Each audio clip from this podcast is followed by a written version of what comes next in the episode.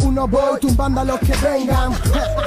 Este estilazo no está en ofrezcan lo que ofrezcan, aunque traigan todo lo que tengan. Tenemos un lema en mi gimnasio de boxeo.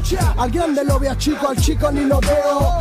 Puedo quitarte las ganas de ser el prota. Traigo a Tyson, Mayweather y Jake La Mota en cada fraseo. Escúchame con las orejas de Holyfield perro. Mataba puñetazo a 10 toreros en un encierro. Luego que suelten 30 perros. Que arranquen las vísceras y los brazos de su cuerpo mientras están ardiendo. Esto no es rapear, esto es un atraco. Uno, uno, dos, gancho, croche izquierda. Uno, uno, voy tumbando a los que vengan. Este estilazo no está en venta, ofrezcan lo que ofrezcan, aunque traigan todo lo que tengan.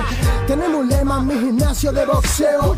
Al grande lo veo chico, al chico ni lo veo. Puedo quitarte las ganas de ser el prota. Traigo a Tyson, Mayweather y Jake La Mota en cada fraseo. Escúchame con las orejas de Holyfield perro. Mataba puñetazo a 10 toreros en un encierro. Luego que suelten 30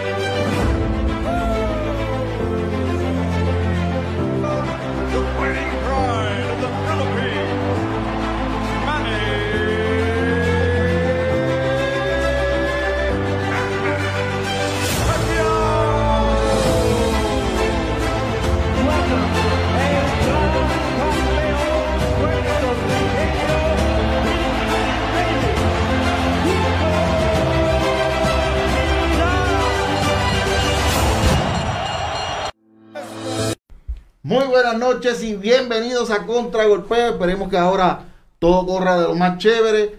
Como todos los lunes, Mr. Boxing Carlos Oquendo y me acompaña Ricky Rosa. Ricky, ¿cómo te encuentras? Mister, ready para zambumbiar hoy. Ya tú sabes que tuvimos un fin de semana eh, caliente de boxeo. Edgar Berlanga lució monstruosamente. Basil Lomachenko contra Teófimo López.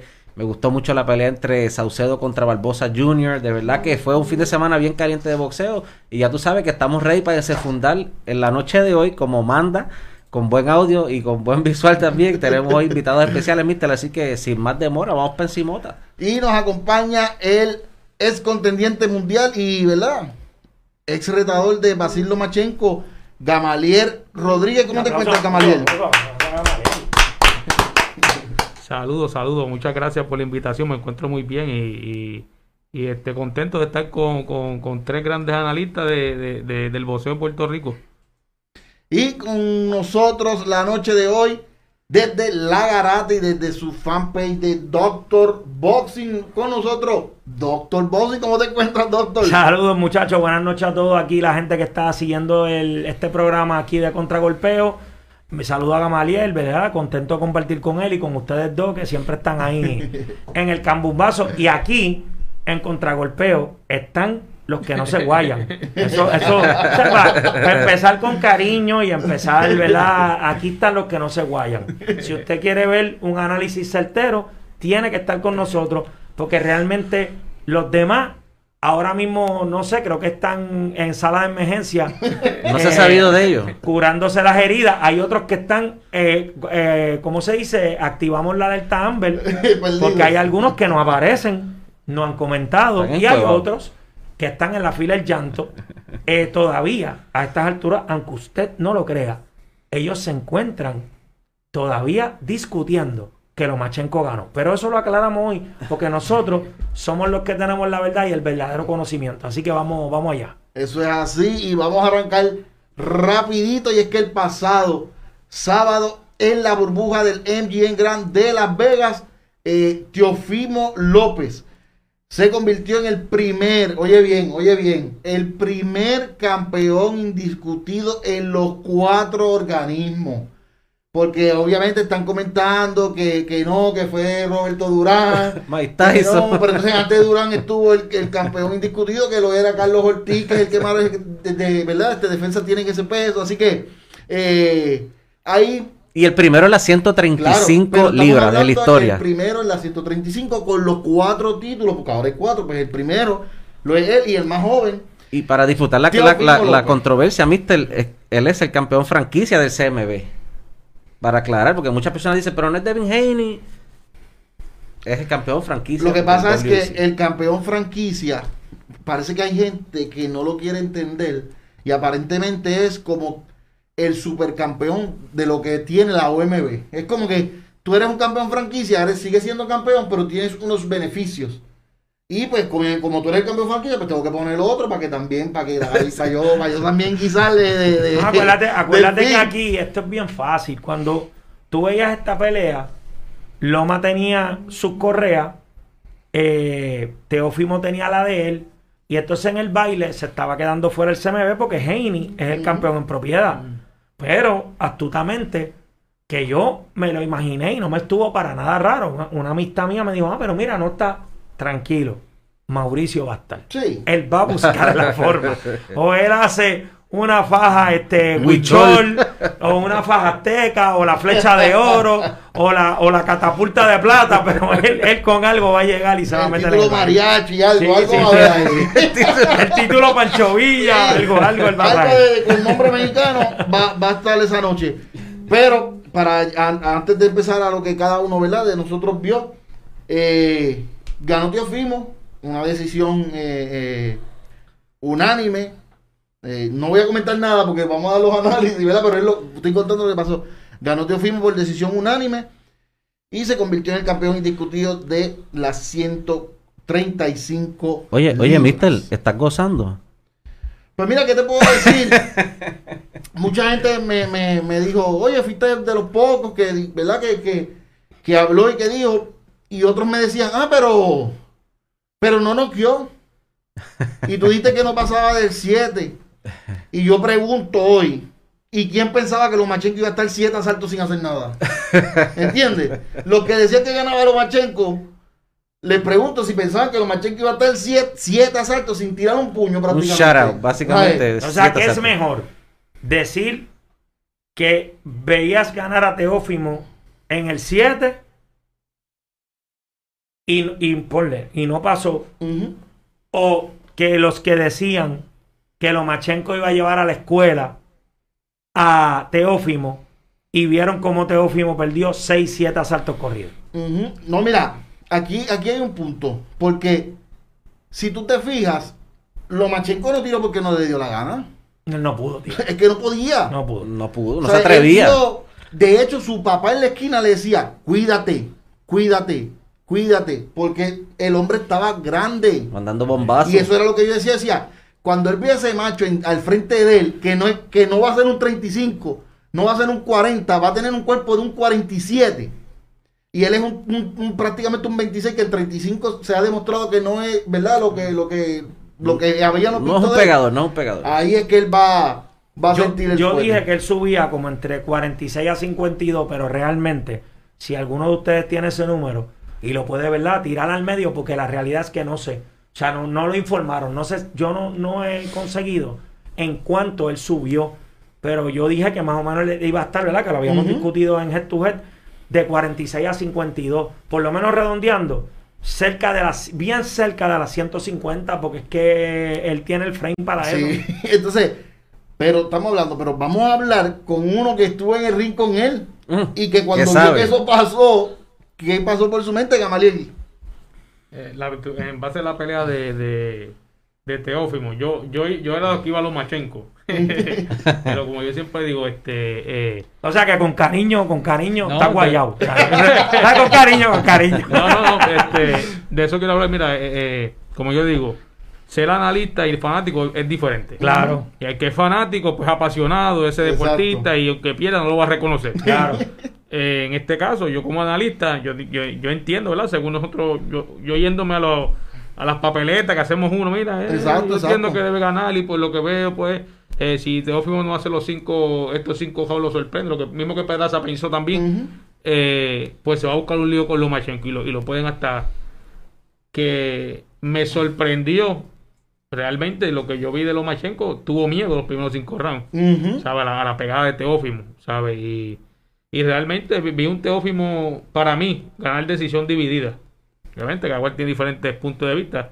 Yo viendo a Lomachenko, yo diría del 7 para arriba, Lomachenko le llegó con buenos golpes. Pero mucha gente me dice, María, pero yo entiendo que ganó. Pero digo, lo que pasa es que esos asaltos que Lomachenko ganó, Teófimo muchas veces cerró fuerte. Exacto. ¿Sabe? Que fueron asaltos parejos. Pero eh, se la damos a Teófimo, hay que ser sincero.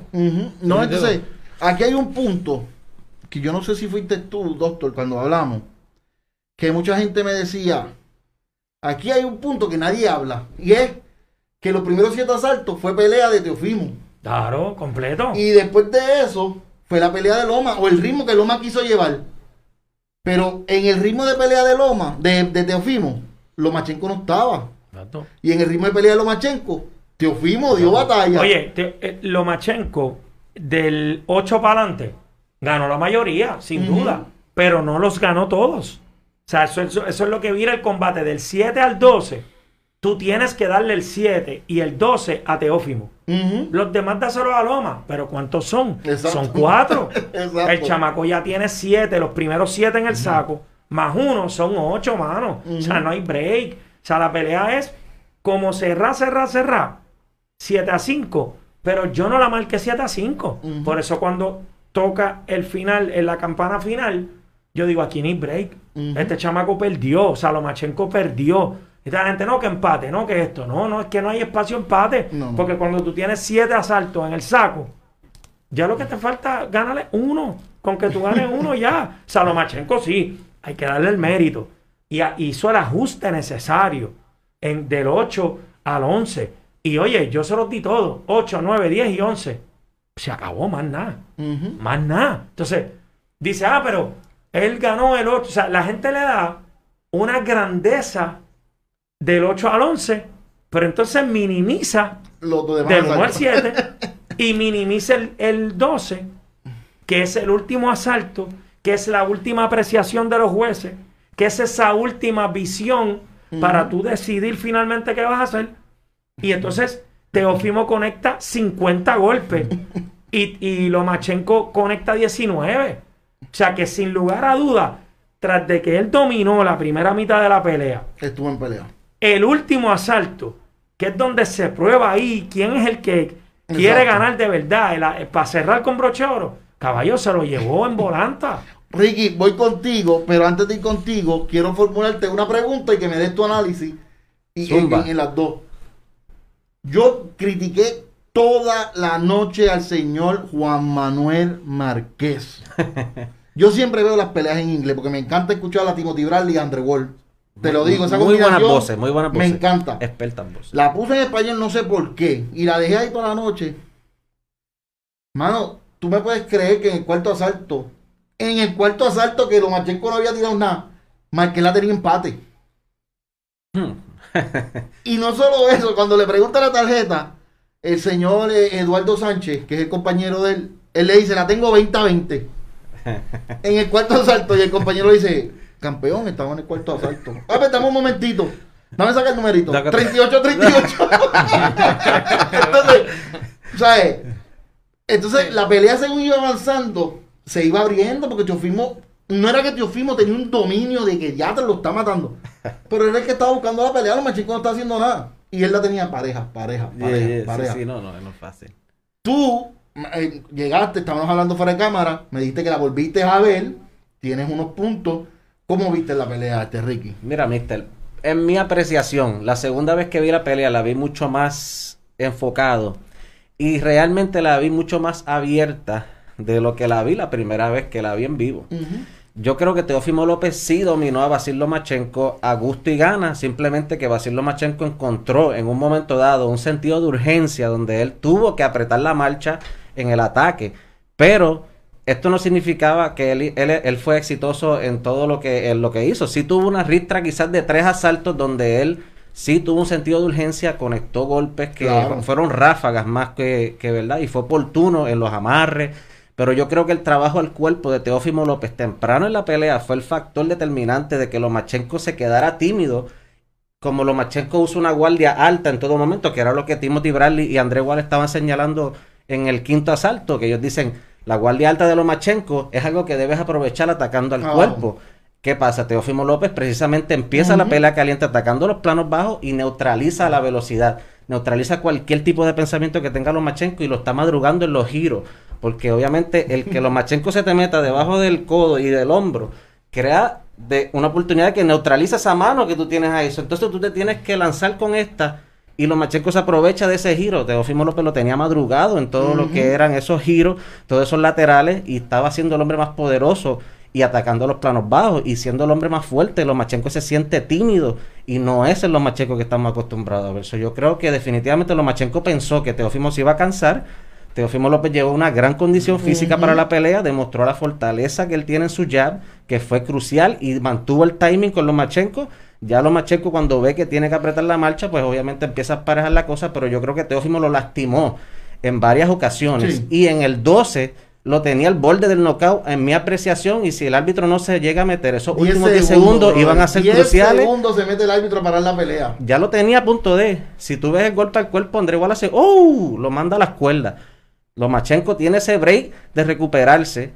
Cuando le dicen fight en los últimos 10 segundos, que es básicamente demuéstrame lo que tiene, dame esa última impresión, le Teófimo como quiera le gana el puño en ese intercambio y muestra ante los jueces quién es el claro ganador. No había manera de robarse esa pelea. Para mí, si ellos van a una revancha, Teófimo López gana más convincentemente. Gamaliel, tú como, como es ex eh, retador de, de Basil Lomachenko, ¿te sorprendió de la forma que, que Teofimo eh, iba dominando y que, y, que, y que Lomachenko se veía perdido?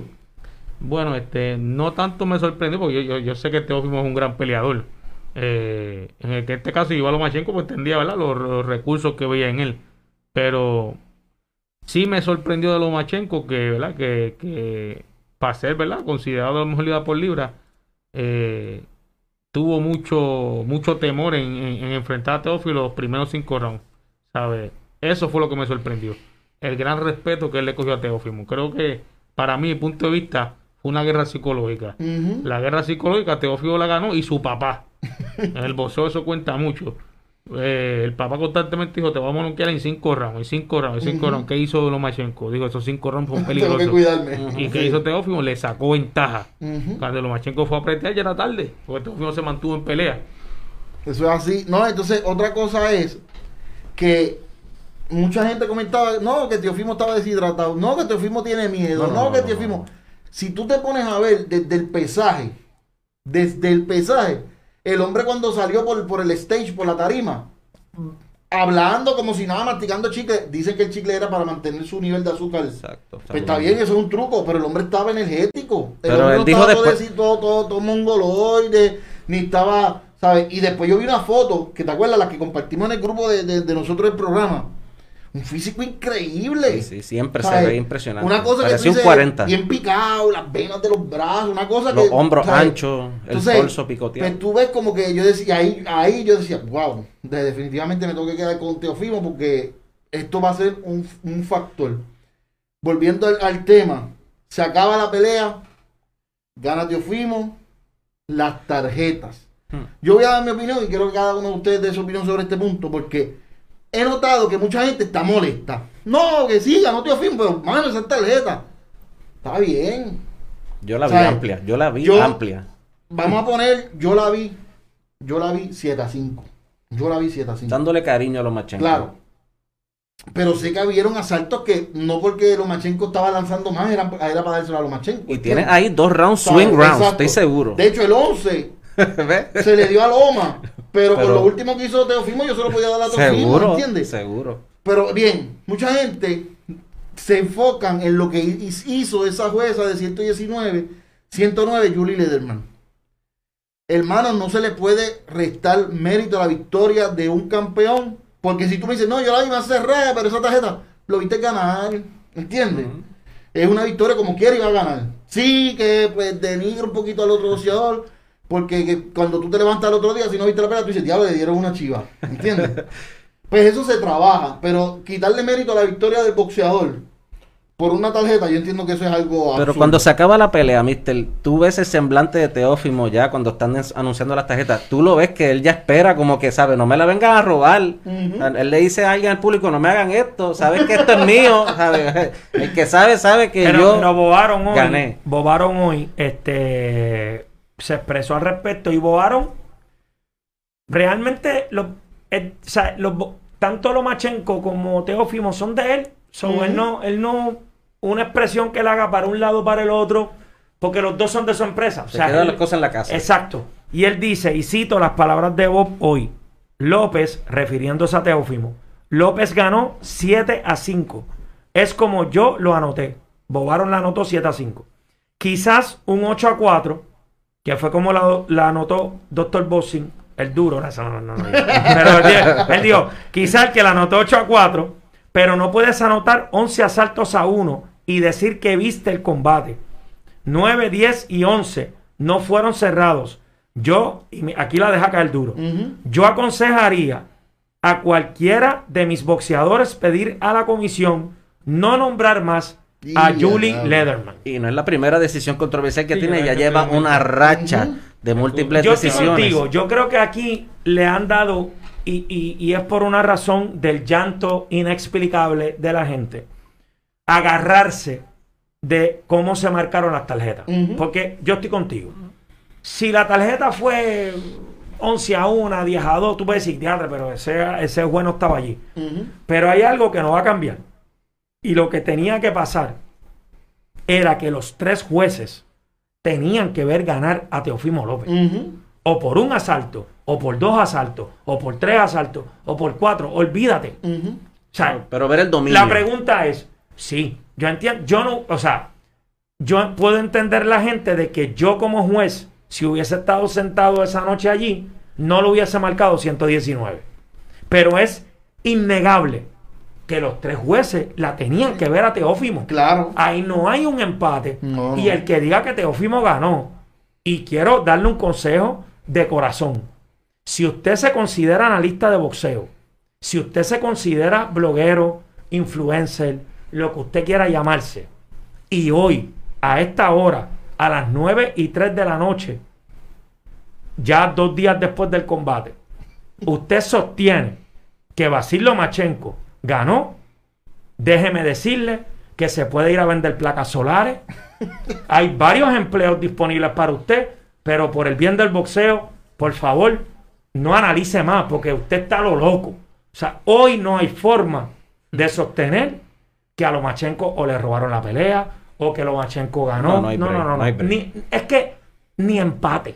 Oye, entonces, si tú te fijas, después de la pelea, tú ves el body language de Lomachenko. Sí, él está decepcionado. El papá, la esquina estaba. Sosa, Sosa. En un, en, en un, en un funeral. sí. Anuncian la pelea, vámonos, pum, cabizbajo, pam. No, no se vio como que un asombro de diatre, bendito, o sea, no. Entonces, Se- después vio de la real frustración. dice, no, yo creo que yo gané. Yo No, voy a ver no. la pelea en casa, pero yo creo que yo gané. A él le dio el síndrome de Pacquiao. El síndrome de Pacquiao cuando peleó con Mayweather. El síndrome de que- con Pacquiao. Que, que Max, eh, le- este, Dios mío, este Max Kellerman le preguntaba a Manny encima del ring, ¿cómo te sientes? ¿Cómo, cómo tuviste la pelea? No, yo gané. Y Max Kellerman mismo hace como que, Manny, o sea, como que le dijo, ¿en serio, brother? O sea, esas son cosas que se pierde el respeto. Porque fue lo que dijo Floyd cuando lo entrevistaron después del combate. Él decía, yo lo respetaba. Yo consideraba que para mí era un gran reto. Pero lo derroté bien. Si él hubiese aceptado su derrota como yo hubiese aceptado la mía, si él me hubiese ganado, yo no tengo problema. Pero este tipo no se merece una revancha porque no tiene mi respeto. El yo ganarle como le gané y él venir a decir que perdió por el hombro cuando realmente él nunca se quejó. O sea, sacar el hombro, no, eso no, o sea, ¿entiendes? No? Es como cuando con los vecinitos tú ibas a jugar este los juegos de video y estabas perdiendo y desenchufaba la consola. ¿Entiendes? No, mano. ¿Sabes? Termina el juego, si te están dando una pela, pues pierdes. O sea, como el, el vecino te manda, te invitaba a jugar, ¿a ti te pasó eso? Te invitaba a jugar, por ejemplo, básquet y tú le estabas quedando por 40 y ya la pagaba la consola. Y tú, pero loco, no, no quiero jugar más nada. Sí. ¿Entiendes? No, esa es la fácil. Bueno, muchachos, ahora vamos a pasar a otro, dentro del mismo tema, a otro tema. Pero antes de pasar con esto, queremos invitar a todos nuestros fanáticos a que le den like a la página de DV Tracksuits en Facebook, Instagram y en su eh, website DV Tracksuits, quienes son los que pronto nos van a mandar nuestro nuestro Nos van a uniformito, como tiene que nuestro- ser. nuestro jaque. Así que si quieres vestirte para tu pelea como todo un campeón, visita a la plataforma de DB Tracksuit que tienen una oferta de tres, eh, ¿verdad? De tres eh, set de sudadera por 269 con 99. Así que Eso es para que vayan bien filoteados para el pesaje. Si tienes, si tienes duda, nos escribes en Contragolpeo que nosotros te mandamos la información. Tres uniformes por 269 con 99. Y Ricky, manteniéndonos en la línea de, de este, ¿verdad? De este combate, porque definitivamente hoy tenemos que hablar de este combate. Con esta victoria, tú entiendes que el señor Teofimo López entra a los mejores 10 peleadores del mundo. Ya Dan Rafael, el reconocido escritor de boxeo, que en un tiempo estuvo trabajando para ESPN, ya puso número 7 a Teofimo en su lista de los mejores 10 del mundo por encima de Lomachenko, Golovkin, Gallo Estrada, eh, de Tyson Fury, de Tyson Fury. Así que, obviamente te voy a dar break a ti, también a Doctor y a, y Gamaliel, pero ¿qué tú, ¿qué tú piensas? ¿Tú pondrías en tu lista de los mejores 10 del mundo ahora mismo a Teofimo López? Yo creo que eh, depende con el momentum y, con la lupa que lo mires, porque virando bien las victorias que puede tener un boxeador ante uno, eh, ante un oponente como Basil Lomachenko, que muchos consideraban número uno, incluso top 3, va, de los mejores libra por libra del mundo. Son bien pocos los boxeadores que, que ¿verdad? Tienen eh, la oportunidad de dar ese palo siendo el underdog. Si recordamos, por ejemplo, Andy Ruiz, eh, incluso, vamos, va, eh, cuando Canelo le ganó a Golovkin, muchas personas pensaban que no era posible que Golovkin lo iba a arrollar en la revancha, pero son victorias que son unos palos grandes. Este palo fue bien grande, porque Teófimo López, muchas personas decían, él no tiene la experiencia, es un peleador que está verde, Lomachenko lo va a masacrar, eh, ¿sabe? Lomachenko, el resumen de Lomachenko es mucho más impresionante. Y puedo entender por qué Rafael se dejó llevar por la emoción. Sin embargo, yo no lo posiciono dentro de los primeros 10 boxeadores eh, mejor, eh, mejor del mundo en este momento, porque sería faltarle respeto a trayectorias mucho más largas que, que han ganado ¿verdad? el respeto de los fanáticos por muchos años. Teófimo López apenas este es básicamente su segundo año como protagonista, eh, ¿verdad? En el mundo del boxeo. Yo creo que él está ahora mismo posiblemente dentro de los top 20, pero decir top 10 ahora mismo, por lo menos yo no lo pondría en esa lista aún. Gamaliel, si tú fueras a hacer una lista de los mejores 10 del mundo de la actualidad, ¿pondrías a Teofimo? Eh, fíjate, estoy de acuerdo con, con, Con Ricky. con Ricky en esa área, ¿verdad? Realmente Teofimo, excelente boxeador, no se le quita. Eh, le ganó a Lomachenko, pero eh, tampoco digamos que le ganó de una forma contundente. Vamos a decir, la gente dice, no, que lo no, que una forma aparatosa. Ya eh, eh, eh, no digamos que Teofimo no, no es que tenga una gran trayectoria. Yo creo que le falta recorrer un poquito más. Y, y si entrara, ¿verdad? Que, que- que Ujú. tampoco está mal, lo pusiera a 10 Ujú. y, y guayando, ¿verdad? Casi, casi entrando para ahí. Exacto. pero tampoco para allá arriba, porque hay, hay grandes boxeadores que tienen grandes trayectorias, como eh, eh, Canelo. Yo, yo pongo a Canelo siempre número uno en este momento. eh, Crawford. Hay otros más que están eh, si- siguen dando la batalla y tienen una gran historia. El mismo Manny. Pacquiao, no se olviden de Manny Pacquiao que le acaba de ganar a Thurman, que era el que peleó, que le venció a Sean Porter y a Danny García el mismo año. Claro. Eso es así. Eh, doctor, ¿pondrías en tu lista de los mejores 10 del mundo al señor Teofimo López? 16-0 con 12 knockouts. ¿Es mejor que 14-1 con 10 knockouts? ¿Quién era el número uno? Según mucha gente, yo no. Según mucha gente, ¿quién era el número uno libra por libra? ¿Lomachenko? ¿A quién ¿Lomachenko se ganó? Teófimo el sábado? A Lomachenko. ¿Cuántas fajas tiene Teófimo? Eh, cuatro, cuatro. 16-0 con cuántos knockouts? Dos. 14 y 1 con 10 knockouts. Si al tipo que él se ganó es el número uno, este chamaco está en los 10 sin duda. Sin duda. Porque entonces pone, nos atrevemos a poner a Lomachenko número uno y endiosarlo cuando realmente tiene 14 y una derrota. Este chamaco está invicto. Se lo ganó, claro. Tiene todas las fajas de 135. Entonces, ¿qué él tiene que probar para entrar en los 10? En esos 10 hay tipos mucho más inferiores que él. Es más, es más, yo me voy más allá. Yo me voy más allá. Fácilmente, Teofimo López lo puedes poner en el top 5. Porque se va a dar galleta con muchos que están ahí ahora mismo. Obviamente Canelo es una posición sólida. Pero cuidado. Oye, espérate, espérate. Canelo dijo, Canelo dijo, las listas de los verdaderos expertos, las listas de los verdaderos expertos de RIP Magazine y de la BWAA, que es de la Asociación de Escritores de Boxeo, eh, que por favor contéstenme en mi solicitud. Eh, lo tienen al número uno y él dice, obviamente también, ¿verdad? Pero él dice, los verdaderos expertos están ahí y me tienen número uno del mundo. Pero ¿quién lo tiene número uno? The Ring Magazine, la Asociación de Escritores y Dr. Bossinger. No le hace falta más nada. cuando, este, cuando él esté en esas tres listas. O sea, lo que te quiero decir es que sí, Teófimo tiene mucho que probar. Claro, tiene 23 años. Le queda mucha carrera. Pero destronando de la manera que lo hizo. Para el que muchos consideraban el número uno. Y al que muchos, porque hoy, obviamente todo el mundo le ve defecto a, a Lomachenko. Yo se los vi desde la salida. Pero antes del sábado, para mucha gente, Lomachenko era Iron Man. Mm, tacho. Era invencible. Las, las expresiones eran, no, no, no, no. Ese chamaquito no tiene un minuto de break. Ese chamaco va a coger una cátedra de boxeo. Cuidado que si lo, lo, Lo noquean. lo noquean. Ahí lo que ha pasado es que el papá es un bocón. Y esas boconerías de él se le van a acabar el sábado a él y al papá. O sea, lo que pasa es que ya la gente no menciona eso. Porque él le cayó la boca a todo el mundo. Y el papá siempre lo dijo. El papá dijo, el día que nos enfrentemos a él, lo vamos a derrotar. Él es un 126, él no está al nivel de mi hijo y vamos a ganarle. Y entonces hoy, los que endiosaban a... que- Un saludo, porque es que, ¿sabes? Me acordé. Y después son gente que uno aprecia. Un saludo a los compañeros blogueros, ustedes saben quiénes son, que mencionan a Dioschenko. Este, contra, denle una llamadita, no se olviden de él. Este, porque ahora es fácil, cuando el pana cae, pues entonces ya no lo mencionamos. Este, ¿me entiendes? O sea, yo creo que definitivamente él está en el top 10, brother. ¿En dónde podría estar? Eso yo creo que es otro programa. Eso pues sí. Pero él está en el top 10. Con un récord de 16 y 0. Cuatro fajas de 135. Y derrotando a Machenko de la manera que lo hizo. Él está. ahí. Yo, yo entiendo que sí, que debería estar en el top 10.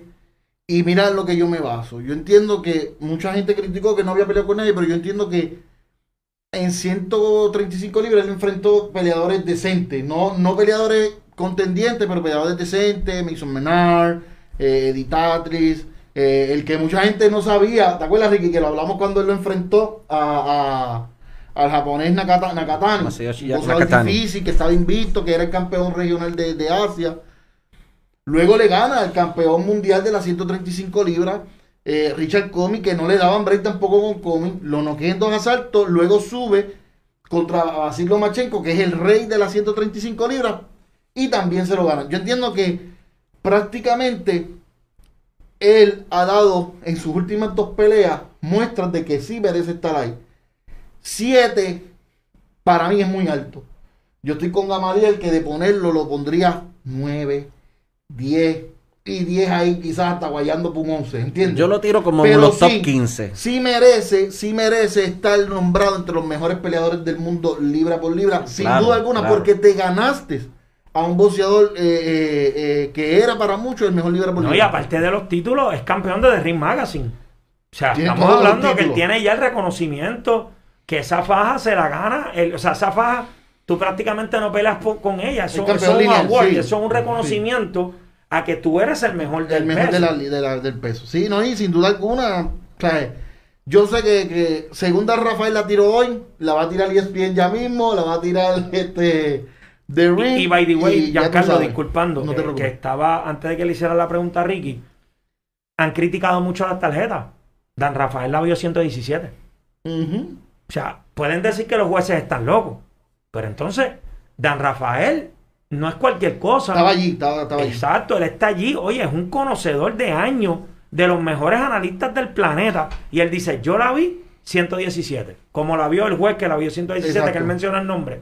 Pues no me acuerdo, pero él dice, yo la vi así. Ahora vamos a la candela. Teofimo gana, entra. Ah, yo creía que te iba a llamar. No, no, no. Que te iba a poner Va, aquí en va, línea. se, posiblemente se vaya a, tre- a 40. Loma baja a- a 30. Se quedan todos esos títulos por ahí. Quizás el del CMB ya tiene dueño, que seguiría Heini solamente. Y aquí hay dos nombres de Puerto Rico que entran a la conversación rápido. Pedraza, porque es de Torran y podría enfrentar a Teofimo en 40. Y Verdejo, porque entonces podría buscar y pescar uno de esos títulos que esté ahora vacante.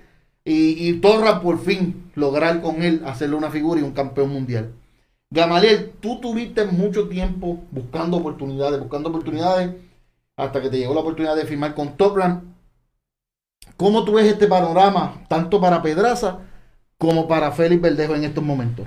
Bueno, este, hablan- eh, en base a la, ahora la compañía Torran, Torran eh, son los estrategas más grandes del mundo. Tampoco te puedes eh, eh, impresionar porque ellos suben a quien el- ellos quieran. Ujú. Pueden coger a alguien, le meten un don nadie y lo hacen campeón mundial. Ellos son los, digan lo que digan, ellos son los que mandan prácticamente todos los organismos. Eh, yo creo, ¿verdad? Eh, como dije anteriormente, Verdejo es mi amigo y todo eso, pero a, a Verdejo le hace falta, eh, le hace falta pulirse más. En cuestión, ¿cómo pulirse más? Le hace falta que le echen oponentes que lo lleven a un nivel de, de rendimiento para enfrentarse a los campeones ahí porque hay chamaquitos que están subiendo ahí fuerte también, que nosotros no estamos, que también no están sonándose mucho, pero hay Exacto. mucho, en 35 es Sí, candela, no, eso es candela. eso es candela. Y yo creo que Jack Verdeo con casi 30 peleas, más o menos, tengo entendido, sí. eh, no lo han probado muy bien. Como yo dije, si le gana al que le ganó, pues, denle la oportunidad por un título mundial, el que perdió, ¿cómo se llama? Este, el flaco alto. Antonio Lozada. Darle una oportunidad a ese, porque ese no tiene récord de perdedor. En el caso de Pedraza con Teófimo, esa pelea la veo viable y se va a dar esa pelea. Aunque digan que no, esa pelea va a terminar dándose, porque Teófimo va a subir a, a 140 y es algo que lo van a hacer para probarlo En en, la la división. 140. Ujú. Y creo que se cola un, se cola un titulito por ahí vacante, algo así, y los metan a pelear. Sería tremenda pelea, porque como yo digo, los estilos hacen pelea. A veces Eso nosotros hace. nos equivocamos y decimos, no, es que este le ganó a fulano. Sí. No, No ¿cuántas, veces, cuántas exacto. veces son historias? En, este caso, eh, que no estoy diciendo que se lo va a ganar. En este caso, este Pedraza ya se está adaptando las 140 libras. Y todo boxeador que sube de peso, le hace, no todo el mundo puede ser un manipaqueo que de repente se adapta, ¿sabes? Pero le cuesta adaptarse a ese peso. Que si Teófimo sube y se da esa peleita, Pedraza le puede dar una, una, una buena bienvenida, porque Pedraza es un buen boxeador también. Pero sería tremenda pelea. Eso es así. Ricky, tu pensar. Buen alcance, buena velocidad de parte de Pedraza. Yo creo que es una pelea que se puede hacer porque ambos son de la misma promotora. Yo creo que Pedraza tiene el momentum de que ya ha vencido nombres como eh, el último muchacho, Javier Molina, que fue un peleador, ¿verdad? Que era formidable dentro de las 140 libras. Ahora tenemos también a un Arnold Barbosa que está por ahí. Alex Saucedo no tiene un mal récord todavía Sí. y no tiene nada que abochornarse. Fue una excelente pelea sí. que hizo también. So, todavía está por ahí en el programa de las 40. Yo creo que eh, Teófimo López es un gran componente en las 140 libras también porque eh, yo he sabido de guanteos que él ha tenido con peleadores como Jordanis Ugas que han sido guanteos que la gente dice Teófimo López repartió el bacalao también. O sea, entonces Jordanis Ugas es un 147 grande que para mí eventualmente va a subir a 154 libras. O si Teófimo López pudo repartir el bacalao ante un peleador como Jordanis Ugas que fundamentalmente es muy bueno, bueno. y fuerte físicamente yo creo que en 140 libras Teófimo López puede hacer escante también Y Verdejo, el panorama para Verdejo ahora. Félix Verdejo también tiene oportunidad de disputar los títulos contra eh, Teófimo López. Yo creo que está en una excelente posición ahora mismo. Lo que hay que ver es si Torran va a echarlo contra Teófimo así de inmediato o si van a dejar que se mueva un poquito las aguas, mantienen a Verdejo un poquito ocupado en lo que el hacha va y viene y en lo que lo- se, se decide esta situación de los cuatro títulos, si Teófimo sigue con las cuatro fajas o si de momento él dice voy para 40 para disputar el campeonato indiscutible de ese peso, pues sería lo más atractivo para él también. Pero creo que Verdejo también tiene oportunidad dentro de todo este escenario para entrar ahí. Doctor, ¿cómo tú ves este escenario? Mira, si obviamente habría que esperar lo que va a ser eh, Teofimo López. Obviamente un rumor fuerte es que él va a subir a 40 y renunciaría a los títulos. Si eso ocurre, yo estoy casi seguro que Pedraza baja a 35 y pelea con... eh, Pedraza baja a 35 y pelea con Verdejo por el título de la OMB. Paco va a meterla, o sea, Paco va a alinear esos planetas. Porque es la pelea. O sea, es la pelea porque realmente no podemos continuar tratando a Félix. Félix no es un prospecto. Félix es un contendor. Ah, Lo que pasa es que es un contendor estancado. Que sí lució bien en su última pelea, pero yo siempre le he dicho, Felipe Verdejo se puede hacer campeón del mundo. Sí, él tiene el talento. El problema nunca fue Ricky Márquez. No. El problema fue él. Y el problema fue que esa situación lo llevó a perder varios años y en la posición que él se encuentra ahora mismo, él es un hombre joven, pero Gamaliel que está en esa posición, que ahora está en la cuestión del entrenamiento y fue boxeador muchos años, sabe que un hombre de 27, 28 años es un chamaquito en, en la vida normal, pero ya como boxeador no es un nene, ya, ya a los 26, 27 años, para Félix, ya él tenía que ser campeón mundial. Y Félix lo alinearon para que ocupara el trono de Miguel Coto. Aquí fue una sucesión de Trinidad hacia Coto. Coto hizo muy buen trabajo y llenó esos zapatos, porque Coto fue la estrella de Puerto Rico después de Tito. Y la sucesión era que Félix fuera esa gran figura. Ya él no lo va a hacer. Él sí puede ser campeón, pero ya se le está haciendo tarde. Ya no podemos tratarlo como que, ah, pero den en break, vamos a que él haga 5 o 6 peleas más, no, no, ya no hay mañana. Y yo creo que lo que puede pasar aquí es que si la oferta es buena, si Paco pone la faja de 135 y hay buenos dividendos, yo no tengo la menor duda que Pedraza va a bajar a 35 y va a pelear con Verdejo. Y eso sería un gran combate. Y desde ahora te lo digo, Pedraza se lo va a ganar. Si ese combate se da, Pedraza gana el combate. O sea, no hay duda de eso. Pero, esperando que Verdejo se pase el campeón, sí. Pero en una pelea en 35 frente a Pedraza, yo lo veo apretado. Es una pelea bien. Una pelea bien fuerte, una pelea bien fuerte eh, que se ha comentado por mucho tiempo esta pelea de Verdejo y, y, y Pedraza, así que vamos a ver qué pasa. Como dice Doctor, hay que esperar qué hace Teofimo, si deja Claro. los títulos o si los aguanta y hace una pelea en 40 para ver cómo va, entonces baja y hace alguna defensa. Igual si, lo, si Loma va para 30. Se pone Exacto. la cosa interesante. Porque, por ejemplo, un 130 Paloma con Shakur Stevenson. Belcher, Shakur y Loma es un peleón allá abajo. Y oye, Loma es Loma. Pero Sí, no está fácil allá abajo. Voy a bueno. contra Loma. ¿Cómo Yo también. Voy a Shakur contra Yo Loma. también. Es una pelea fuertecita. Y yo. Wow. Ahí yo me atrevo a irme No, y todo el mundo va a decir que, también. que ahora, ahora todo el mundo va a decir que todo el mundo le da la cara a Loma. Eh, Pero desde el pero- principio yo sabía que Teófimo, Shakur y Haney son tres peleadores Espérate, que yo son excelentes peleadores. Aquí todo el mundo ha mencionado a Heine, a Shakur, a Teofimo. Y Ryan García también. Yo, yo te voy a decir algo. Ryan García todavía no ha explotado su talento. Él no ha demostrado todavía. Es muy bueno. Y yo creo que esta pelea con Luke Campbell, si Ryan García no queda a Luke Campbell en menos de 3, 4 asaltos, Hasta dentro de que le seis duró tanto asaltos a sería impresionante. va a mandar un mensaje fuerte en la división. Contundente, contundente. Y Sí, pero, pero, te, pero, pero te lo puedo decir hoy sin temor a equivocarme.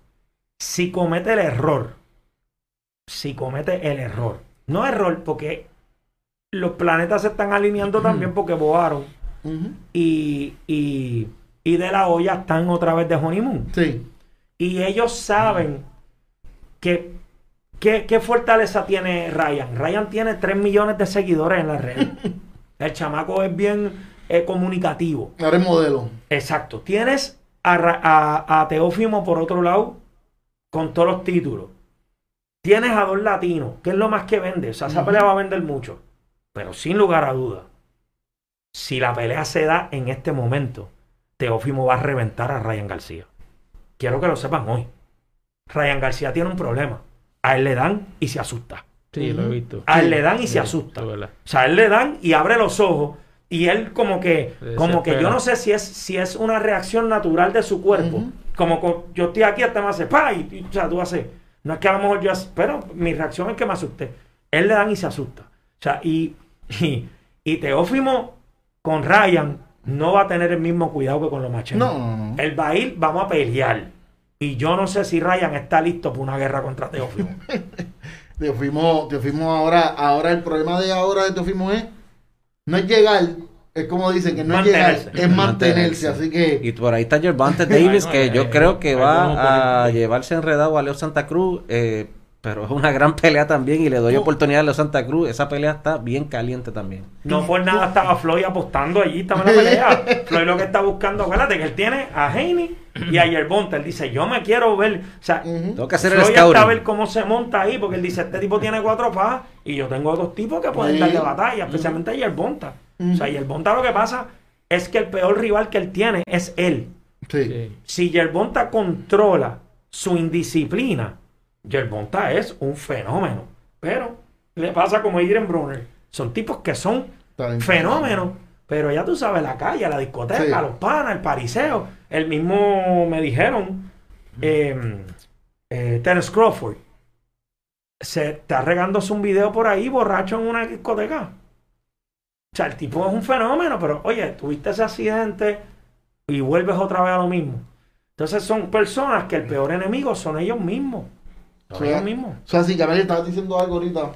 No, no, Afuera. que, que, que, que en ese peso hay mucha, hay mucha candela en Sí, 135. no, chacho, eso es. Yo creo que uno de los mejores componentes que ahora eso- hay ahora mismo es Devin Haney, que está entrenando a todo vapor. Y yo creo que por la disciplina que él tiene y de la manera que él está entrenando en los gimnasios de snack, yo creo que es bien difícil eh, que alguien le meta las manos. Yo creo que él es el oponente que debe seguir para Teófimo López para que entonces Yo- conquiste las 35 por completo. Yo, es buena con Haney, pero de no darse, pues recuerda que aquí también está la burocracia de las compañías, de y son peleas que quizás son buenas, pero este no es el momento, porque no hay Exacto, gente, no hay pay per view, ¿sabes? Quizás en- cuando ya todo esté, en el nombre de Dios que todo pase, pues son las peleas que se tienen que hacer. Obviamente, y Haney tiene que estar más aquí. yo te voy a decir algo, una pelea que a mí me gustaría ver, si Teofimo se queda en las 35, sin duda alguna es Jorge Linares y Teofimo López.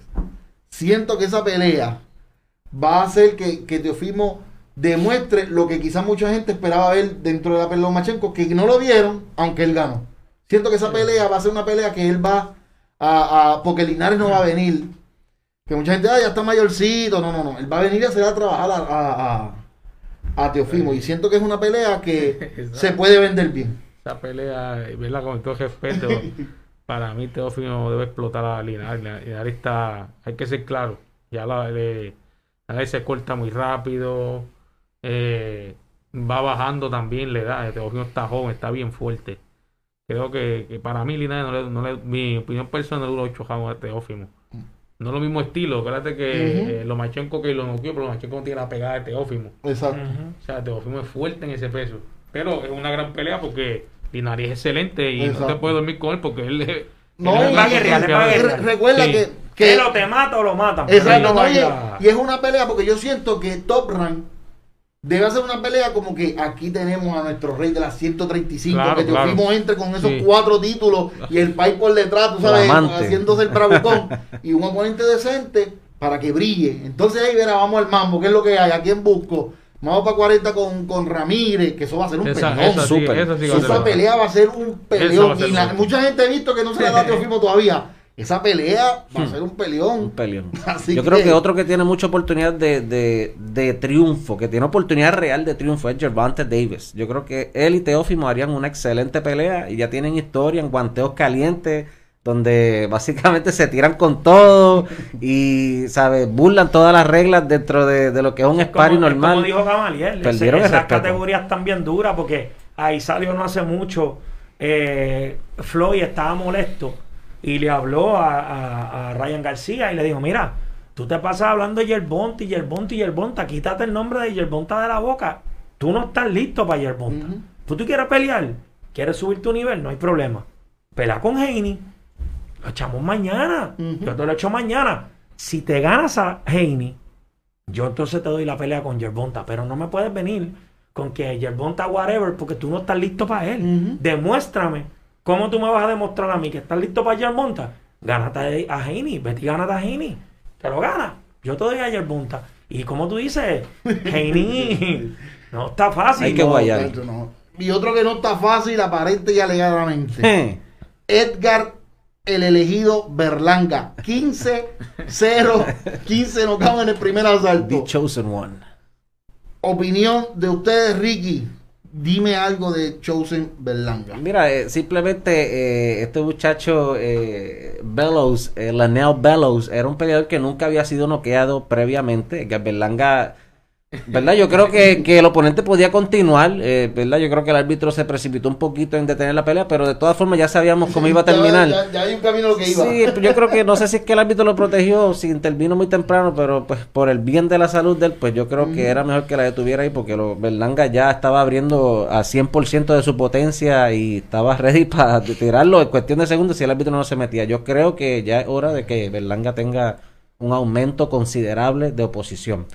No simplemente echarlo con un peleador que tenga cinco derrotas, cuatro o seis derrotas y que tenga un récord ganado. No, tiene que ser un peleador que realmente le resulte competitivo y que sea un peleador ya de, Y yo te de tengo el nombre y te lo voy a decir ahorita. Gamaliel, ¿qué tú Oh, opinas sí. de, de, de Berlanga? Bueno, eh, sinceramente, este, fuerte, pega, pero eh, no me llama la atención realmente. no Lo que pasa es que nosotros no podemos dejarlo llevar porque es noqueador. En ese peso hay gente muy buena, 168 para arriba, todos Sí. pegan, obviamente lo están llevando muy bien.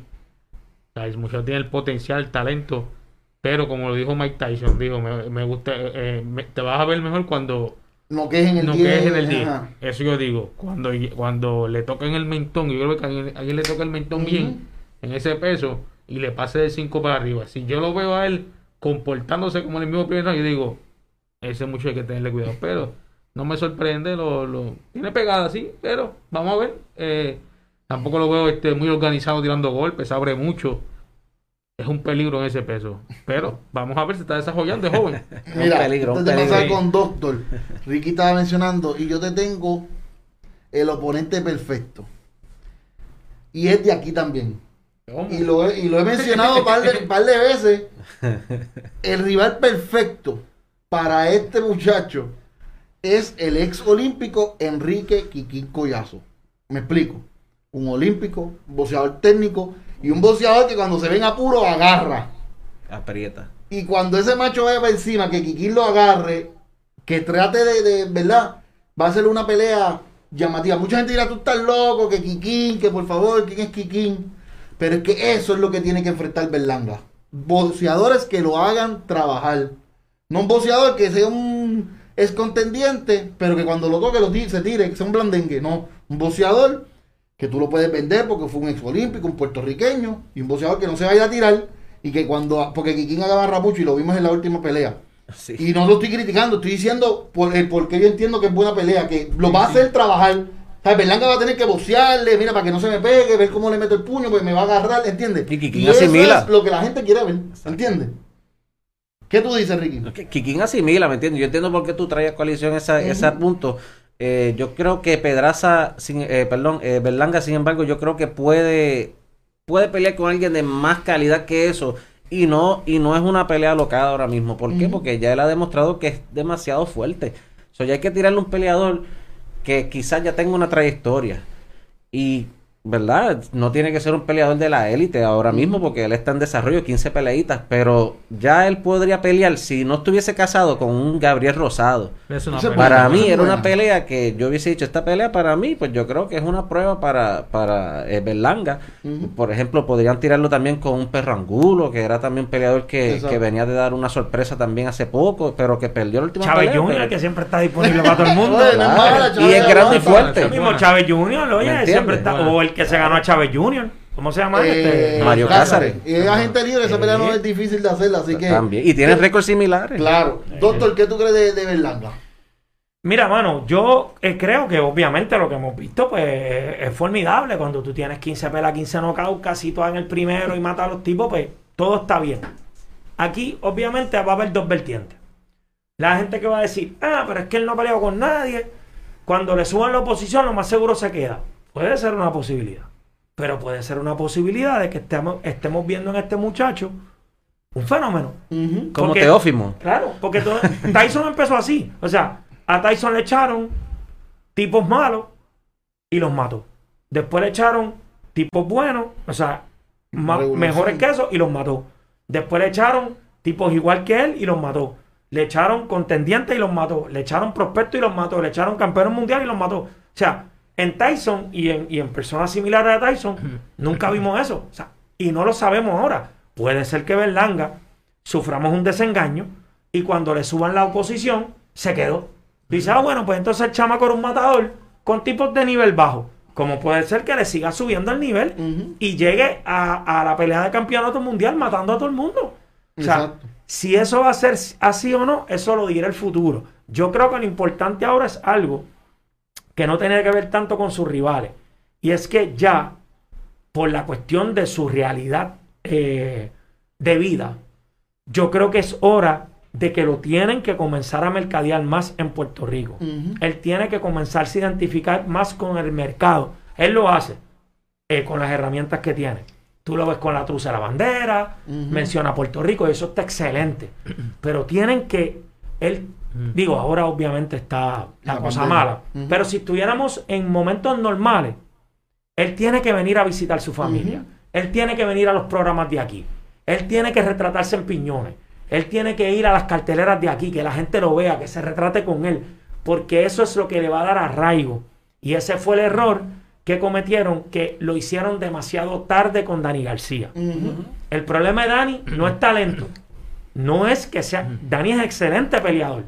Pero el mercado de Puerto Rico nunca se identificó No, con él. No. Porque ya tú tienes un problema que, pues, es penoso, pero es real. Si tú no naces aquí, a la gente le da trabajo identificarse contigo. Ujú. ¿Pueden hacerlo? Sí. Por ejemplo, este muchacho Luis Manuel, ¿con qué él hizo? Vino a Toa Alta, visitó a su familia, trajo la obra para la Yupi y la gente lo, lo adoptó. Y dice, no, Luis Manuel es boricua. Quiso J-Lo, machacó, vino para acá, pa, lo adoptaron, Marc Anthony, igual. O sea, Berlanga no tiene nada diferente que tenga Mark. Son chamacos de, de sangre puertorriqueña, nacidos en Nueva York, pero Ujú. quiso Mark. Se siguió conectando, conectando, conectando. Y ya Marc Anthony, tú piensas que es de Bayamón Exacto. o de Carolina, ¿me entiendes? Pues eso es lo que tiene que hacer ese chamaco. Con Kermit Sintron pasó lo mismo. Y Kermit es de aquí. Porque Exacto. Kermit era de Carolina. De Carolina. Kermit se fueron nueve años de aquí, igual que Camacho. O sea, tiene que haber una más identificación de que él gane. Vamos a traerte para acá, para este show, para este otro show, tú sabes. Pero definitivamente hay, hay buena, buena, hay buen, buenísimo. O sea, lo que le está pasando a él. O sea, es un asesino en serio, bro. Un saludito a Carlos Hernández Ocasio que dice Berlanga tiene un buen entrenador. El entrenador de Berlanga es André Rozier, Rozier. que era ex entrenador de Daniel Jacobs, Danny Jacobs. Sergey Derevyachenko. So, tiene tremenda De escuela ahí. Boxing. De- exacto. Y de Havoc Boxing, que también están, eh, ellos venden eh, las truzas y todo lo demás. O sea que yo creo que Berlanga tiene buena escuela. Yo creo que él debe estar haciendo tremendos sparring con André Rozier. So, André Rozier es bien conocido por conseguirle buenos sparring a sus peleadores y los peleadores llegan, ya tú sabes, en, en buenas condiciones. So, yo creo que además de la pegada, está teniendo buenos campamentos también. Eso es así. Y vamos a pasar un temita rapidito que se nos está acabando el tiempo. Y es, voy a traer este tema porque tuve una, una pequeña controversia con Luis Espada. Porque en un podcast, que, un, ¿verdad? Un podcast que compartí, que, que estuve, cuando se hablaron de la 135, yo dije que para mí Pedraza era un clase B. Y Espada, chacho, hizo un post y me taguió y taguió un montón de gente. Y obviamente pues yo expliqué por qué yo ponía Pedraza clase B. Porque para mí clase A en- es la nota más alta y para mí un clase A es un elite y en ese nivel yo pongo pues a Canelo, Lomachenko, eh, Crawford, este, Manny Pacquiao, Floyd Mayweather, ¿entiendes? Peleadores que, porque recuerda que el boxeo hoy día no es solamente talento, porque si fuera por talento, en los mejores días del mundo no tuvieran muchos los que están ahí. Exacto. Hubieran otros peleadores que tienen talento, ¿entiendes? Exacto. Y por eso es que yo hice esa expresión. Y ese punto nada más de que, de que con el talento nada más no te hace el mejor. Ese argumento de por sí nada más es bien difícil para digerir para muchas personas, pero que tienen que aprender a discernir lo que estamos diciendo. Y yo entiendo por la vertiente fijas, que te está Ricky, yendo. Si tú te fijas, eh, yo lo pongo así porque recuerda que es como lo, lo que estábamos hablando ahorita, de los mejores 10 del mundo. Sí, se lo ganó, pero entonces tiene que hacer más peleas. Entonces, eh, como dijo Boston, el, el mercado, o sea, esto, estamos hablando de que esto es aquí una estructura, ¿entiendes? Tú tienes que tener mercadotecnia, tú tienes que tener varias defensas contra campeones, tú tienes que haber dominado en eso. Porque si nos dejamos llevar, porque de aficionado él fue eh, campeón, y no estoy trayendo los Pedraza por lo que pasó, pero hay varios que es así, ¿entiendes? Yo entiendo lo O sea, que tú dices, pero también mismo- entiendo cómo ellos lo tú me ven dices también. A mí, tú me dices a mí, y tú te crees que yo tengo que poner a, a, a Rigondú Elite, una clase bien alta, porque en aficionado fue. No. Doble medista. Yo me tengo que dejar llevar porque estamos hablando de boxeo profesional. Exacto. ¿Entiendes? Estamos hablando de boxeo profesional. Tú, que tú te hayas ganado elite, que hayas estado en el top 10, que seas un, que tú vendas, que cuando tú peleas te, se- te vean 3 millones de personas. ¿Entiendes? Eso es, para mí, eso te hace un boxeador elite. ¿Entiendes? Naoyi Inoue. ¿Ves? ¿Cómo presentan a, a Inoue ahora? El monstruo, ¡ah! ¡Diatre! Eso es un boxeador elite. ¿Entiendes? Canelo, que no ha peleado y hay que hablar de Canelo. Si tú hablas de los mejores peleadores del mundo, tú tienes que hablar de Canelo ahora mismo. ¿Por qué? Porque un boxeador elite, no lo puedes dejar afuera. Y para mí, por eso fue que yo hice esa comparación. Y por eso es que les pregunto a ustedes, ¿cómo ustedes clasifican ese tipo de personas? ¿Lo ven como yo? ¿Lo ven diferente? Empiezo contigo, doctor. Mira, eso siempre va a ser una discusión que, que, como dijo Gamaliel ahorita, en el boxeo hay muchas cosas que va a entrar, depende de la posición que tú tengas, la, la apreciación de la persona.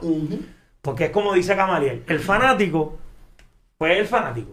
Y el que iba a Lomachenko como fanático, pues como dice Gamaliel, no tiene reversa. Ese va a decir hoy que se la robaron y fíjate. Y tú pues déjalo así, si él es feliz así, pues mira, déjalo. Porque es como el fanático de la política. El que tenga un pensamiento, pues déjalo quieto, que vaya a votar por quien le dé la gana. Porque entonces se van a pelear y se dejan de hablar. Olvídate de eso, dale para adelante. Y así pasa en todo, ¿entiendes? Así pasa en todo. El fanatismo está en todo. Un boxeador elite es aquel boxeador que ha hecho sus logros, tiene un buen resultado, tiene un buen récord, pero entonces tiene buena oposición. Es un elemento de muchas cosas. Exacto. Porque hay boxeadores, por ejemplo, Margarito no es elite. Antonio Margarito es un buen boxeador, pero Antonio Margarito no es elite. Ujú. Linares no es elite. Ah, pero que fue campeón mundial. No importa. No importa. ¿Cuántos campeones mundiales han habido que no son elite y fueron campeones? Es más, yo te voy a ir más. Para mí hay campeones mundiales o que fueron campeones mundiales que no llegan a clase B. Pero es que el mismo, oye, Arturo Gatti hacía peleas que no eran de título y eran superproducciones. Arturo Gatti llegó un momento que alaba a tanta gente en Atlantic City que no hacía falta un campeonato. Él peleaba, va a pelear Thunder Gatti, olvídate el super evento y olvídate de eso, se llenó y no importa. Y ser campeón mundial se buscan millones. No Sí. hacía falta tener una faja, ¿me entiendes? Hay cosas ahora en el negocio más importantes, que es tu imagen, el que la gente te conozca. El fenómeno, así como podemos identificar las cosas negativas en Félix, tú puedes identificar lo positivo. De esta época, eh, quitando a, a Coto, porque Coto fue el rey, Sí, sí. de esta época, fuera de Miguel Coto y Juan López, de los grandes campeones, obviamente, de la generación nueva, estoy hablando de esa generación nueva de boxeadores ahora, el más conocido es Felipe Eldejo. Claro. Sí, verdad. Claro. Es el más grande, más grande a nivel de Mercado. nombre. Sí. Todo el mundo en Puerto Rico sabe quién es Felipe Verdejo. Y el chamaco no es campeón. Eso sí. Así. Mira el ¿no? fenómeno. O sea, él, no tiene- él nunca ha sido campeón mundial. Y todo el mundo, ah, Verdejo, Felipe Verdejo, todavía la gente. Dice, no, pero, ah, ustedes le están tirando. él va a llegar, él tiene, él le queda, porque la gente lo atesora. Félix se ganó a la gente. Félix enamoró, no a los fanáticos del boxeo. Félix enamoró a Puerto Rico. Y si ese chamaco se hubiese hecho campeón mundial en su momento, fácilmente pudo haber sido el próximo Félix Trinidad. Porque la gente lo quiere. La, Todavía es. Que se cayó en la motora, que allanó el campeonato, que rompió con Ricky. Y todavía la gente lo quiere. Ujú. O sea, Félix es una figura que tú, que el fanático le toma cariño, la gente lo quiere. No, eso no tiene que ver con que hay algunos que sean mejores o peores que él. Es que a él lo movieron de una forma como había que moverlo. Sí, lo hicieron muy bien. Y entonces es, una pena, por ejemplo, y yo lo he hablado con él, no lo digo lo, porque lo he hablado con él. José Pedraza es un fenómeno de peleador, en especial técnicamente. O sea, de los boxeadores yo creo, sin tú conoces más que yo de ellos, pero yo creo que José Pedraza a nivel aficionado es, de, es uno de los mejores boxeadores aficionados que hemos tenido, tanto por logros como por el dominio. Y en el boxeo profesional, tú ser campeón en dos pesos distintos no es cualquier cosa. Pero ahora mismo tú haces esa comparativa, José Pedraza, campeón mundial aficionado, doble campeón 30 y 35, Félix Verdejo, un prospecto, pero ¿quién es más conocido? Félix. Félix Verdejo es más famoso que Pedraza, entonces ahí tienes el fenómeno que no necesariamente los logros y los campeonatos, que Pedraza es una maravilla de boxeador, lo es. Claro. Lo es. Pero yo creo que yo entiendo tu punto. Es la élite en cuanto al, re- al, al factor recognition, al factor reconocimiento. Que, que ahí es que. Porque, fíjate, y, y es que hay muchas cosas. Lomachenko tiene el factor reconocimiento, tiene el respeto de, de básicamente el 95% de la fanaticada, pero no es un moneymaker. Mm, Exacto. O sea, es que hay muchas Que hay, hay cosas. muchos mano. factores, muchos factores. Tú puedes ser famoso y no hacer dinero. No Tú puedes ser tal vez, pues tú dices, ¿cómo este tipo hace dinero? Pues porque, porque la gente quiere verlo. Pero es que este tipo no es una maravilla, pero vende, se vende. Exacto. El tipo se vende. Sí. Mayorga. Mayorga no era una maravilla, pero como formaba un regulo en todos lados y ganaba y fumaba y se, se empinaba una cerveza, pues la gente dice, yo quiero ese tipo. Está loco, pero quiero verlo. Eso es así. Gamaliel, ¿y y tú en tu punto sobre, sobre esto? Mira, este, eh, los Pedrazzi son mis amigos, lo- el papá. eh, de hecho, hoy le, le- eh, me, me compró un equipo él. este, realmente en base de, de sí, de lo, yo entiendo la- el punto de, de vista tuyo, pero como, como hablaba, ¿verdad? Mr. Boxing, Mr. Boxing, eh, es, es la apreciación que uno tenga Exacto, realmente. exacto. Este, y uno tiene que respetar a cada apreciación. ¿verdad? En este caso sí uno lo ves este tal vez que esté en la elite pues está bien pues, el, el papá lo ve en la elite pues chévere como dice otro pues sí Pedraza es excelente para mí de Puerto Rico mi favorito y no No, significa- lo es mejor ahora mismo. Eh, Pero lo mejor. tú mismo, y yo Sí. estoy seguro que Lo eso te ha mejor. tenido que ocurrir. sí A lo mejor mucha gente sabe que tú eres peleador. sí Ah, chamaco boxeó, el chamaco fue boxeador. Él peleó y lo firmó Torran. En conversaciones te tiene que haber pasado que tú tranquilamente dices, ah, yo peleé con Lomachenko. sí, sí, ¿Eh? eso ¿Qué acaba- verdad? Que tú, eso tú ¿con, quién, pe- ¿con quién tú peleas? Sí, Porque hay gente que no lo sabe. Sí, eso es cierto. Ujú. Inclusive Sí. puede haber eh, eh, gente que piense, sí, me que con Lomachenko era este. y es verdad. No, es cierto, es cierto. eh, pero en ese caso, eh, eh, como él decía, no, no me estoy desviando. Eh, Verdejo, en este caso, Verdejo es el boxeador más reconocido de Puerto Rico en la Sí, actualidad. Hay sí, que ser sincero. sí. Y no tiene una faja, Sí, brother. y sin embargo, Pedraza ha vuelve hecho trending de nada. mucho más que él boxísticamente hablando. Claro. Y pero ¿verdad? es dependiendo de la apreciación, este, ah, nadie se debe molestar porque tal vez tú pienses de esa manera, que él, él lo ve de esa manera. Hay diferentes puntos de vista. En mi punto personal, eh, Pedraza es excelente. Yo entiendo el punto de vista tuyo, ¿sabes? Que pues tal vez no, eh, no le ha ganado los grandes nombres para tú ponerlo en la lista y bla, bla, bla, bla, bla, bla, lo otro, ¿verdad? Son, son puntos de vista. En mi punto de vista, digo, mira, pues sí, puede caer en la lista, como para otros no puede caer, porque Pedraza, eh, dos veces campeón mundial, va para el tercer campeonato mundial. El factor de Pedraza aquí es que realmente, pues, este, mi punto de vista, no lo, no mercadearon bien. Yo creo que, que, que- que fue algo que yo mencioné. La primera mitad de su carrera, ¿verdad? Por no mencionar, por- fue, fue algo que lo, lo afectó mucho. Porque si tú te fijas, cuando él peleó por el título mundial, por el título mundial, la gente prefirió ver a, a Verdejo en un undercard que ver la pelea de título mundial de, de Pero eso, pero eso es culpa del equipo que estaba encargado de mercadearlo.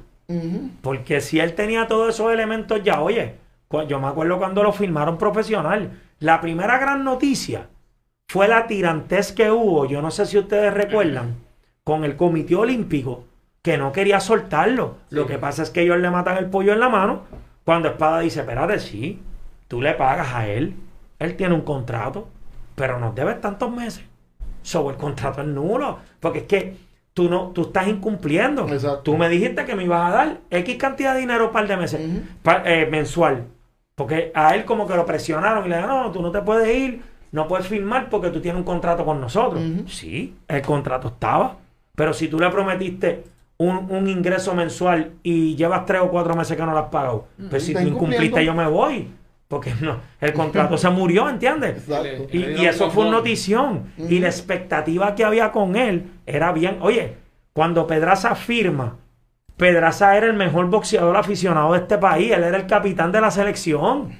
Él lo que, lo que, lo que le duele al comité es que la esperanza grande para unas Olimpiadas era él. O sea, él, él ya estaba visualizándose como un medallista, como un potencial medallista olímpico.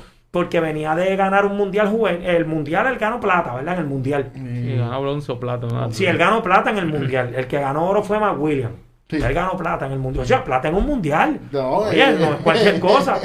Entonces, ¿qué pasa? El comité decía, pues. Oro en un Sí, mundial. una olimpiada así. Pero entonces tú dices, este tipo, Digo, una olimpiada de esa eh, juvenil. juveniles. Sí, mundial. Entonces tú dices, este chamaco puede ser posiblemente la medalla que yo no tengo desde Daniel Santos, que es desde el 96. Entonces de momento, ¡boom! Cogieron el cantazo, se va pro. Ah, no te puedes ir. Entonces, Espada, muy inteligentemente, dijo, no, espérate, si hay un contrato, pero ¿y, y la deuda que tú tienes con nosotros? Sí, lo hicieron muy bien. Claro. Así, Ricky, ¿cuál es tu punto de vista sobre la clasificación de los peleadores? De entre A y B, yo creo que es una situación difícil. No, de- no, no, no Pedraza. El punto es cómo los cual- ¿Cómo, clasificar cómo- A, cómo B? clasifica, sí, sí, sí. Yo creo que ese punto es un punto bien eh, Yo creo que es algo bien personal. Es bien personal y depende de la precisión de cada cual, Claro. lo que cada cual busque, en qué peleador le sacia sus deseos de que, ok, me gusta Teófimo porque es un peleador fuerte, ofensivo, me gusta Lomachenko porque es un poco más, eh, quizás, eh, dinámico en las piernas, cómo se mueve, el footwork. Eh, me gusta Félix Verdejo porque es explosivo también. So, yo creo que en esta ocasión yo entiendo el punto que eh, Espada defiende, también entiendo el tuyo porque yo también he visto boxeadores y digo, fíjate, para mí me parece que él es clase B, otra persona me dice, ¿qué? ¿Tú eres loco? Él es clase A, o Sí, me dicen, o no, él es clase C, porque obviamente ellos, ah, sacando de que eh, Lomachenko peleó con Teófimo López, antes de eso ellos entendían, ok, Pedraza guayó con Lomachenko, sólido. ¿Me entiendes? Y fue la primera vez que la gente se quedó como que, coño? Ajá. Lomachenko no lució como la bestia, Exacto. ¿sabes? Obviamente sí, fue una victoria grande para él porque lo, lo acabó, ¿me entiendes? Pero fue como que el equipo de Pedraza también dijeron, ok, fue un buen performance de nosotros también, nadie esperaba que nosotros diéramos ese grado. So, por eso es que ellos quizás entienden que Pedraza es de la élite, es clase A, por ese factor, pero sí hay que ver que también pues tuvo eh, derrotas por nocaut ante Gervonta Davis contra un John Cepeda, que pues ante los ojos de muchas personas van a decir, por eso nada más, pues yo no lo puedo poner como de la élite o clase A, pero sí entiendo ambos puntos y es un punto difícil de estar. Cuando uno es bloguero eh, o comentarista de voceo, uno tiene que a veces dar estas opiniones y decir, pues, según digo esto, digo lo otro, pero yo creo que No, entonces, eh, es el difícil punto- clasificarlo A y claro. B y C, depende de la apreciación de cada El cual. punto de esto es que yo hago esa expresión a base de todos los factores. Porque si tú me dices a mí, a base de talento, eh, ¿quiénes son los mejores de Puerto Rico, los clase A de Puerto Rico? Tengo que decirte Pedraza. Pero según te digo Pedraza, te tengo que mencionar a Emanuel Manny Rodríguez, que es uno de los boxeadores más talentosos que tiene Puerto Rico ahora. Y le doy clase A. Pero yo no lo puedo poner, a mi entender, a base de todo, cuando, de la forma que yo clasifico, no los pongo clase A. Pero a nivel de, de habilidades, los pongo clase A. O sea, es, es un factor de varias cosas y es como siempre, que entonces la lista de los mejores 10 y para qué es la que no, este es el 1, No este van a es el 2. o sea, es satisfacer a todo el o sea, mundo. Siempre, pero me molestó que vi a, a- cuando Espada, y no fue por el, no fue que Espada lo compartió, a mí no me molestó porque él tiene su punto de vista y según yo di mi punto de vista, él tiene, ¿verdad? Tengo que respetar lo que hace y, y no me molestó. Pero sí me molestó que dijeran que estaba denigrando a Pedraza por yo decir que era un boxeador- una clase B, cuando en ningún momento yo lo denigré. Entonces fíjate esto, muchos de los que me dijeron que yo estaba denigrando a Pedraza, cogieron a Berlanga y estaban barriendo el piso con Berlanga. Entonces eso no es denigrar a un boxeador. Entonces yo no tengo la, la, mi derecho, porque eso es un derecho de yo dar mi opinión de un boxeador en este espacio que yo pago. Pero entonces ellos sí pueden denigrar a un boxeador, porque eso sí es denigrar a un boxeador. yo que- no en ningún momento yo ni- denigré a Pedraza. Yo dije, para mí es un clase B, más nada. Pero entonces que ellos dicen, Berlanga no ha peleado con nadie. Y yo y digo, ustedes comentaron algo así, pero ¿sabes? estoy trayendo eso ahora. ¿sabes? Berlanga no ha peleado con nadie, eso es solo poder. Ha peleado con un montón de tipos muertos. Eso es denigrar a un peleador. Eso sí es denigrar a un peleador. Entonces yo no puedo, pero ellos sí, y hay que respetárselo. ¿Por qué? Porque son entrenadores. Porque son manejadores. Porque son peleadores. No, ¿sabes? No. Yo tengo el mismo derecho de opinar que tienen otros. Y eso sí es denigrar. ¿Entiendes? Depende con la lupa que lo mire. Claro, entonces me molesta porque uno no puede dar una opinión porque se muerden. ¿Entiendes? Entonces, Mr. Bossing da una opinión, chacho, no vaya al programa. Chacho, ese tipo es denigrar fulano. Ah, pero cuando se acaban las peleas, lucen mal allá afuera, barren el piso con ellos, y cuando se acaba la pelea van y se tiran una foto con Bradley o con Andre Wall, que barrió el piso con ellos. ¿Entiendes? Es lo que te quiero decir. Es, Sí. ¿sabes? No, Es sentido localista, es sentido porque- localista de la ¿sabes? Es algo que tú dices, pero mira este tipo, o sea, yo no puedo decir, aquí hay un peleador que no lo voy a mencionar, que yo dije en el programa, tienen que hacer esto, me gustaría que pasara esto, estoy loco que peleé con esto, y el equipo de trabajo hizo eso. ¿Tú sabes qué decían de mí? Que yo era un hater. Cuando lo que yo mencioné en mi programa fue lo que hizo su equipo de trabajo. Entonces, no es ser un hater, es que hay unas cosas y hay unas cosas. Lo que pasa es que, mira, este, esa, esa controversia y esa teoría errónea del boxeo, que para tú saber de boxeo te tienes que trepar un ring, que para tú eh, eh, saber de boxeo tienes que ser un entrenador, un manejador, un promotor. Yo he tenido la experiencia de trabajar dentro del negocio del boxeo. Yo tengo licencia manejador. Pero eso no es lo que me ha dado a mí el conocimiento del boxeo. El boxeo es una ciencia y una materia que se estudia. Gamaliel tiene unas experiencias que nosotros no hemos tenido porque Gamaliel ha estado dentro de un ring y yo no te puedo decir que se siente estar lastimado.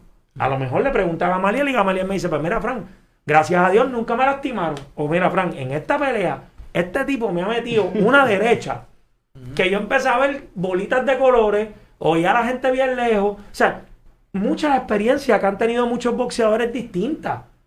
Pero el tú decir, ah, es que tú no puedes hablar de boxeo porque tú, cuando tú te trepes un ring, es que tú no tienes que hablar de boxeo para treparte un ring porque el mayor ejemplo que yo utilizo es el siguiente. El arquitecto no sabe de construcción. ¿Cuántas veces el arquitecto tiene que ligar cemento? ¿Cuántas veces el arquitecto empañeta? ¿Cuántas veces el arquitecto pica losa? Tira lechada. Nunca. Porque esa no es su función. Ahora, no es un experto de la construcción. No es el que diseñó este edificio. Entonces, ¿quién es más importante? ¿El arquitecto? ¿El ingeniero? ¿Los constructores? ¿El que trajo la mezcladora de cemento? Todos son un equipo. Y en el mundo del boxeo, los analistas son importantes. En, en- en el boxeo no, en todos los deportes. Los comentaristas, los analistas, los periodistas. Porque el boxeador puede tener el talento del mundo, pero si no se expone, nadie sabe quién es. Y a nadie le interesa. Quien expone a las figuras son los medios. Y yo le voy a dar un consejo a los amigos que trabajan en el mundo del boxeo. Una, porque trabajé en el mundo del boxeo. Dos, por el conocimiento que tengo de los medios y el mercadeo. Lo peor que puede hacer un peleador es echarse a los medios de enemigos. Cuando en los medios le pasan bola negra a una figura, te fuiste. No importa lo que tú hagas, no tienes exposición. Tú tienes que ponerte a los medios. Y si eres una figura pública, tienes que aguantar presión. Ah, sí, eso lo- Tienes que aguantar presión. Hay peleadores que toman los hue- que dicen, yo aguanto una crítica porque la uso a mi favor, pero hay otros que simplemente tú le dices, mira, este, no me gustó cómo lució, para mí lució un poquito, ¿verdad? Falta de defensa, ya se ofenden, Sí. Ya no sí. quieren venir al programa, ya se forma una controversia, se forma esa riña, entonces uno no puede dar una opinión. Igual, el que tú seas buen boxeador, o sea, por ejemplo, Gamaliel tuvo una carrera como boxeador buena, tuvo sus oportunidades, hizo su dinero en el negocio, ya se retiró, se retiró con buena salud. Y a lo mejor Gamaliel en el futuro llega al Salón de la Fama, pero no entró como peleador, entró como entrenador. Exacto. ¿Eh? Exacto. pasa- pasa Freddy. Roach no va a entrar al Salón de la Fama por entrenador, por boxeador. Freddy Roach era un infeliz como boxeador. Era un infeliz, de verdad. pela a lo loco. Pero Freddy como entrenador es un boxeador, un entrenador histórico. Sí, es un Hall of. Famer. Miguel Coto es una estrella. Y a lo mejor mañana Miguel mirando para el techo de la casa dice, me voy a meter a entrenador. Y no y a lo mejor es un fiasco. Eso, no es está garantizado. A lo mejor Miguel tuvo mejor carrera que Gamaliel como boxeador y Gamaliel termina siendo mejor entrenador. Eso no lo sabremos. Y Gamaliel entra al Salón de la Fama como entrenador y Miguel entra como boxeador. O sea, así es esto. Pero la cuestión es que hay que aguantar presión, los medios, y no se hace con mala fe. Hay cosas bueno. que hay que presentarlas. Puntos de vista diferentes. O sea, o sea, hay blogueros que utilizan su espacio para denigrar boxeadores claro, y claro, para claro. tirarle la mala y después se atreven a tenerlos en el programa. Claro. Después que hablan este basura de ellos todo un año, dos años y le tiran No, la mala, muchos- los tienen y en el muchos- programa después. Y muchos que dicen que va a ganar uno y cuando pierde todavía dicen, Claro. mira, pero mira la mayoría. Dijeron que Lomachenko iba a ganar. Y ya y están llorando todavía. y entonces la cuestión es que, porque Gamaliel pudo haber dicho contra, yo iba a Lomachenko, pero en verdad no gano. Ya, pues el mundo no se va a acabar. O sea, Claro. Pero también tú estableces una posición, abrazó partido, no, se la robaron, no perdió. No, eso también no. Así, bueno, muchachos, ya no hay tiempo para más y queremos invitarlo a que sigan a la gente de Cleto Reyes, cletoreyesshop.com y Cleto Reyes USA en todas las redes sociales, Facebook, Instagram, YouTube. Así que ahí, doctorcito, doctor, doctorcito, ya mira, doctor, con Reyes. Así que, muchachos, gracias tanto a doctor como a Gamaliel. Gracias por estar con nosotros esta noche. Ricky, ¿algo que más quieras decir? Oye, sintonicen el próximo lunes contra golpeo, porque ustedes saben que si ustedes quieren hablar de boxeo, la autoridad del boxeo es contra golpeo. Así que el próximo lunes a las 8 de la noche, desde los estudios de webnéticos.com, Mr. Boxing y Ricky Rosa, ya tú sabes que es la que hay aquí.